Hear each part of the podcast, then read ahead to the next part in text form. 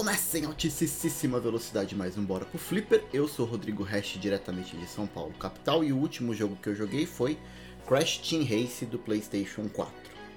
Muito bem, eu estou jogando muito mais jogos do PlayStation 4 do que do PlayStation 5 desde o lançamento, né?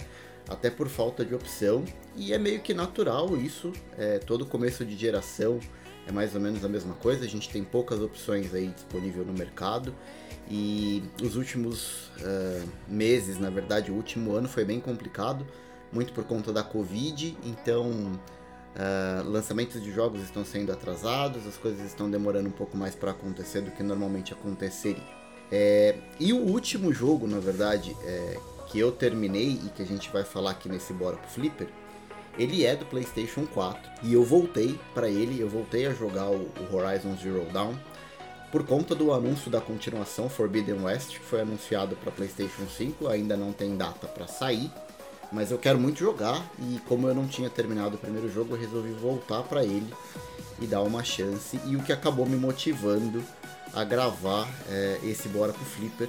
Como vocês sabem, a gravação do Bora pro Flipper é sempre baseada no que eu tô jogando, na minha experiência de jogatina recente ou de alguma coisa que eu joguei no passado. E eu achei legal trazer o Horizon Zero Dawn, mesmo sendo um jogo já, de certa forma, antigo. Mas eu queria compartilhar minhas experiências com vocês sobre esse jogo e como é que foi a minha segunda tentativa de jogar. E aí, ficou curioso? Vamos junto? Bora pro Flipper? Está no ar! Está no ar! O Bora pro Flipper! Uma iniciativa Flipperama de Boteco. Muito bem, o Horizon Zero Dawn ele é um jogo de mundo aberto, uma fórmula já consagrada que a gente tem em jogos como Far Cry, como o próprio Assassin's Creed e mais recentemente também o Ghost of Tsushima. Ele tem um mapa muito grande, ele tem um mapa na verdade gigante, mas o mapa ele não é muito vivo. A gente não tem muitas interações e muitas coisas para fazer no mapa, fazendo com que a gente use constantemente a, a viagem rápida, né? É... Porque se você vai a pé do ponto A até o ponto B, você encontra bastante inimigo para batalhar, bastante máquina, mas o mapa em si ele não tem uma, ele não é orgânico. A gente não tem pessoas passando pelo mapa, a gente não tem muitas side quests ali disponível, coisas que jogos como por exemplo The Witcher 3 e o próprio Breath of the Wild do, do Zelda uh, fizeram tão bem, né? Então ele é, apesar de ser muito grande o mapa, eu acho que ele acaba pecando pela falta de conteúdo. Ele é grande, porém ao mesmo tempo ele é vazio. O enredo, basicamente do jogo, ele conta a história da Aloy, que é uma menina que aparentemente nasceu sem mãe dentro da montanha e ela é criada por um cara chamado Rust, que ele é um exilado, ele está pagando um castigo, vamos dizer assim uma penitência por algo que ele fez no passado e ele é exilado da ilha. E por conta disso, ele vive afastado ali do, do vilarejo, da tribo, na verdade, não da ilha. Ele vive exilado da, da tribo, que é a tribo dos Noras. E ele recebe a missão de cuidar da Eloy, porque a Eloy também acaba sendo exilada porque ela aparentemente nasceu sem mãe. A mãe da Eloy é a montanha, porque a Eloy foi concebida a princípio dentro da montanha. Tudo isso é parte da narrativa do jogo. É óbvio que depois, com o passar do tempo, a gente acaba entendendo é, o passado da Eloy, por que, que ela não tem mãe, como é que ela nasceu de dentro da montanha. Eu vou tomar muito cuidado aqui para não dar muito spoiler da história do jogo, porque a história é um dos atrativos bacanas é, de Horizon Zero Dawn, tá?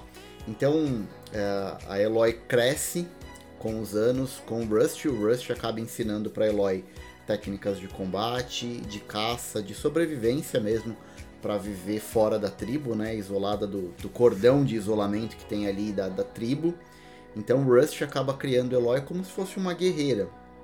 E com o passar do tempo, conforme a Eloy vai crescendo, ela quer entender por que, que as outras pessoas da tribo segregam ela, porque tratam ela diferente e muitas vezes a tratam mal pelo fato dela ser uma exilada. E ela pergunta o que, ela precisa fazer para que ela seja aceita na tribo. E porque ela tem vontade também de descobrir um pouco mais sobre a história dela.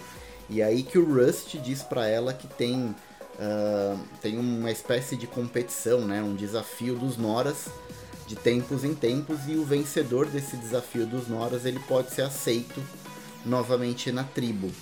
E ela decide que ela vai treinar para participar do desafio dos Noras. E é assim que começa basicamente o jogo, né, com o treinamento da Eloy. O que é importante dizer é que enquanto a Eloy ainda é uma criança, numa dessas explorações que ela faz ali ao redor do, do vilarejo, ela acaba caindo numa caverna e ela encontra um dispositivo que ela dá o nome de foco. Esse dispositivo é uma tecnologia uh, primitiva, mas que por conta do contexto do jogo acaba parecendo ser uma tecnologia avançada para os padrões do jogo ali. E esse foco, esse aparelho que ela acha, ela usa como se fosse um headset mesmo conectado no, no ouvido e na cabeça. E ela consegue ver algumas coisas que as pessoas que não estão utilizando o foco não veem. Então isso ajuda ela nos combates, ajuda ela a identificar algumas coisas que ela encontra espalhadas pelo caminho. Enfim, é uma tecnologia que acaba ajudando ela. E ela cresce utilizando o foco e ela vai para o desafio dos Noras. E no meio do desafio dos Noras, a, a tribo é atacada por algumas pessoas. Inclusive, ela conhece pessoas que também utilizam o foco. E são pessoas de uma seita e acabam dizimando a vila dos Noras, deixando muitas pessoas feridas e a vila meio que arrebentada. E como ela acaba sendo a, a vencedora do desafio, ela é aceita na tribo novamente e as matriarcas acabam uh, transformando a, a Eloy numa espécie de, de mensageira, de missionária dos Noras para investigar o que aconteceu, o porquê desse ataque e é aí que começa a jornada, né? É, isso que eu comentei com vocês é só os primeiros minutos do jogo, não tem grandes spoilers ali. A grande sacada e a grande curiosidade é depois descobrir é, o, o, que está por trás desse ataque, porque as pessoas estão é, atrás não só dos Noras, mas também da Eloy, e qual que é a história dela, qual que é a ligação dela, tá? A ambientação do jogo, ele é... ele se passa, na verdade, parece que é uma coisa muito primitiva, assim, de tribos e tal. No começo você não tem nem certeza se você está na Terra ou se você está em algum outro país que tem uma atmosfera, de repente, parecida com a Terra mas conforme você vai avançando no jogo, você acaba descobrindo onde é que você está, em qual parte da linha do tempo você está, e também por que que você tem tantas máquinas que pensam por conta própria, vamos dizer assim, que agem por conta própria e inclusive é, se replicam, né? Você tem é, fábricas que constroem essas máquinas de maneira autônomas e são máquinas que lembram, a, elas reproduzem, na verdade, animais que a gente tem ou teve no planeta Terra. Então a gente tem máquinas baseadas em dinossauros, máquinas baseadas em uh, animais selvagens da Terra. E essa é a sacada do jogo, né? Ela mistura dinossauros, vamos dizer assim, com robôs. Então é muito bacana isso e, e só pelo tema, pela temática do jogo, eu acho que já vale a pena conhecer porque são coisas muito legais e elementos bacanas. Então, se você gosta de jogo de mundo aberto, de exploração, nesse estilo dos jogos que eu comentei, né, de Far Cry, Assassin's Creed, Ghost of Tsushima, tem grandes chances de você gostar de Horizon Zero Dawn, porque além de ser um estilo que você gosta, você tem temas bacanas como dinossauros, robôs e tribos indígenas, vamos dizer assim, não são bem indígenas, mas é, tribos é, antigas, e um mundo de exploração onde o céu é o limite. Você pode fazer muita coisa no jogo e tem bastante coisa para fazer. Como eu disse, apesar do mapa ser grande e ele parecer vazio, ainda assim a gente tem bastante coisa para fazer, mas elas poderiam ter sido concentradas um pouco num espaço um pouco menor ali, num ambiente um pouco menor. Bora pro flip! Falando agora especificamente sobre a jogabilidade, é, a gente vai comentar um pouco de, de como é que funciona o jogo, né? É, se você já jogou algum jogo de mundo aberto, ele é praticamente a mesma coisa no que diz respeito à exploração. Então você tem um mapa que no começo do jogo ele não tá todo aberto, ele tem uma espécie de uma neblina ali, conforme você vai passando, ele vai clareando esses espaços. Você tem também formas de abrir e é, revelar espaços maiores no mapa, e isso é feito em alguns pontos específicos que você encontra um tipo de máquina que chama uh, pescoção, e você pode escalar esses pescoções e aí fazer tipo uma, um reconhecimento do que está em volta ali daquela área, tá?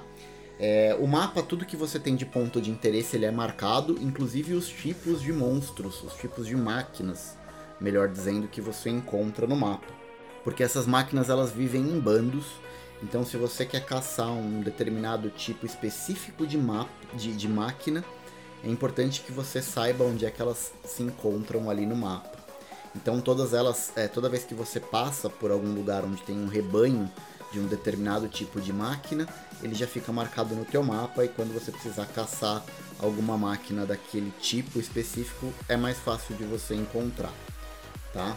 Então a gente tem os pontos marcados no mapa, a gente tem possibilidades de exploração e de revelar o mapa de maneira mais, uh, mais efetiva, que é escalando os pescoções. E a gente também, além do, dos rebanhos de máquinas, a gente tem as tribos espalhadas pelos mapas, tá? Então tem a tribo dos Noras, a tribo dos Valentes, tem uma série de tribos diferentes, com religiões diferentes e que você acaba visitando como missionária dos Noras ali. É, você acaba sendo recebida, é, recebida em outras tribos, tá? Nem todas são amistosas, tem tribos é, de bandidos, grupos de bandidos, e você precisa enfrentar e liberar ali o, o local como missões secundárias. Tem as tribos e as cidades principais onde a gente compra equipamento, onde a gente pode produzir armadura, onde a gente normalmente encontra as missões principais e também algumas secundárias. Então é importante explorar bastante o mapa, tá? Se não é muito agradável você ir de um ponto a outro simplesmente caminhando, porque as distâncias são muito grandes, você pode usar a viagem rápida.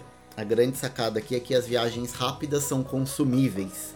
Então você gasta é, toda vez que você executa uma viagem rápida. Com o passar do jogo, você pode comprar um item que ele te dá a viagem rápida ilimitada e a partir daí você comprando esse item você não precisa mais gastar para fazer viagem rápida de um ponto para outro, tá bom?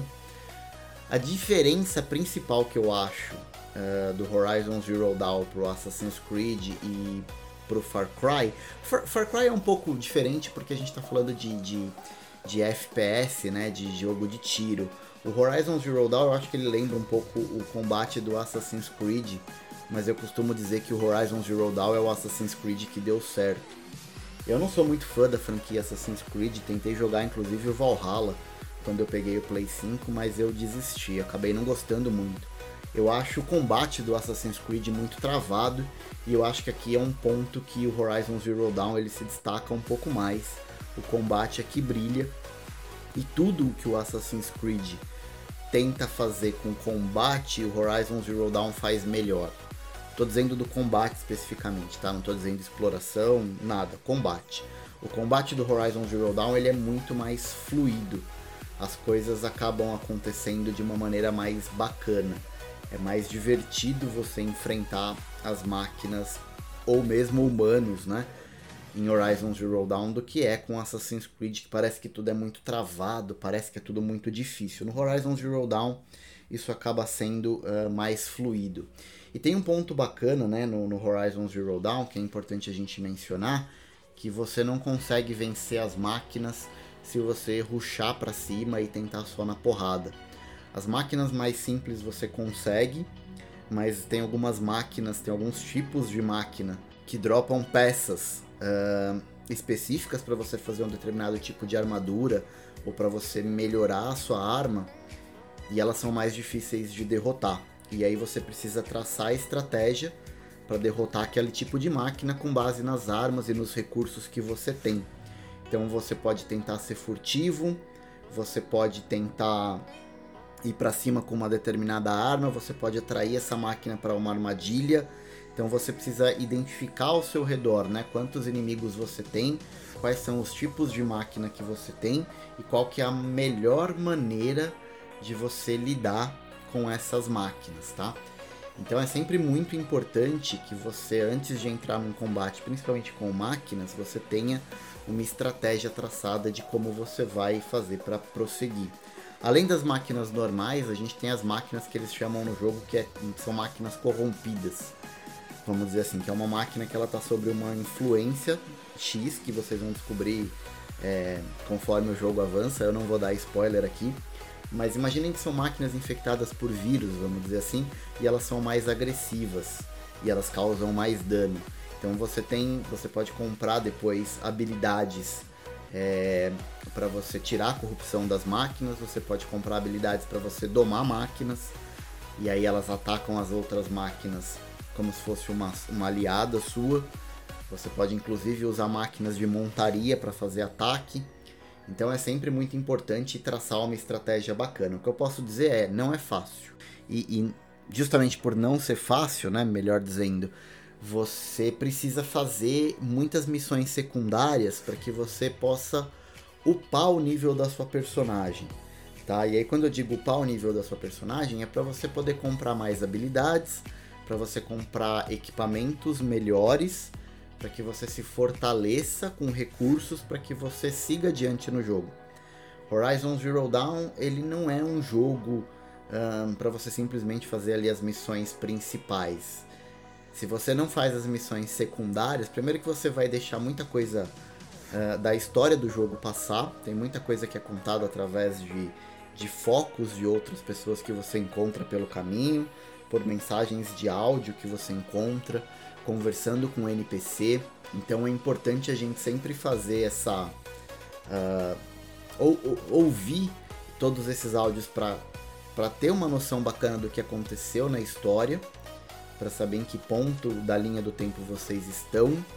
E também, mais do que isso, para a gente se fortalecer para fazer, fazer as missões principais. E até para viajar de um ponto a outro do mapa, se você não quiser gastar a viagem rápida, você precisa estar tá forte porque você com certeza vai encontrar bandos de máquinas ou mesmo de bandidos e que você vai ter que batalhar. Então é importante upar um pouco, sim. Não é aquele coi aquela coisa de grind de jogo RPG que você tem que ficar upando muito, mas sim é, precisa upar. Não tem muito como escapar, não. Tá bom?